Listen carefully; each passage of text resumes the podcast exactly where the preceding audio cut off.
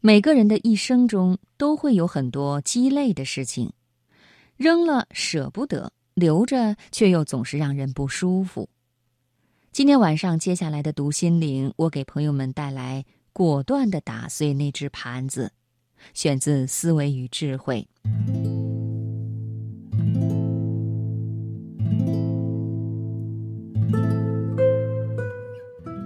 家里有一套还算精致的餐具，是结婚的时候我和老婆一起在超市里选购的。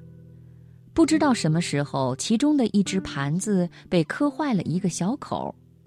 这个小破口并不是很大，所以尽管有点遗憾，不过还不至于影响使用。但就是这个不大的小口，却在洗盘子的时候显示出了它的威力。它不止一次地割破了我和老婆的手。为这只盘子，我们甚至进行过很正式的讨论。最终的结果是我们两人一致认为，扔了怪可惜的，还是洗盘子的时候留心点就好了。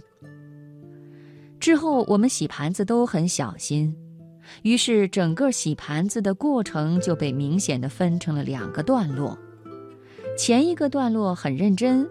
每拿起一只盘子，都要仔细地看一遍，看看这是不是那只破了小口的盘子，确认安全以后才洗。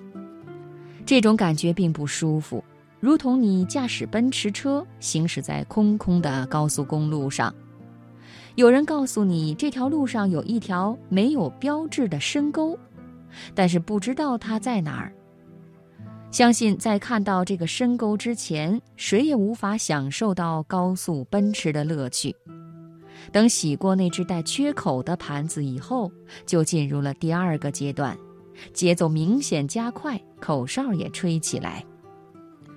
每次洗盘子的时候，总是盼望着早点洗到那只特殊的盘子。可世间的事情往往并不尊重概率论的规律。印象中，这只盘子总是在最后一个出现，甚至根本就没出现。它总是尽可能的让你不舒适。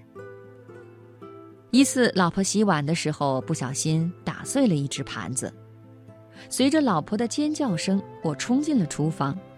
在确认老婆没受伤以后，我第一个念头就是看剩下的盘子里还有没有那个带破口的。我惊喜地发现那个盘子不在了，也就是说，打碎的那个盘子正好是那个带破口的。那天我们感觉是中了奖，不但没有再损失一只好盘子，还少了个麻烦。从此，我们洗盘子再也不必小心翼翼。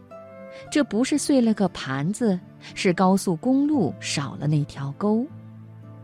这时，我突然想到。这个负担其实是我们自己给自己加上的，因为我们早就可以扔掉那个盘子，至少我们可以把它放到一边不用。说到底，还是因为当时觉得可惜。世界上有很多东西就如同一个带缺口的盘子，它虽然不可否认的是一笔小财富，但它却更是一个让你不快乐的根源。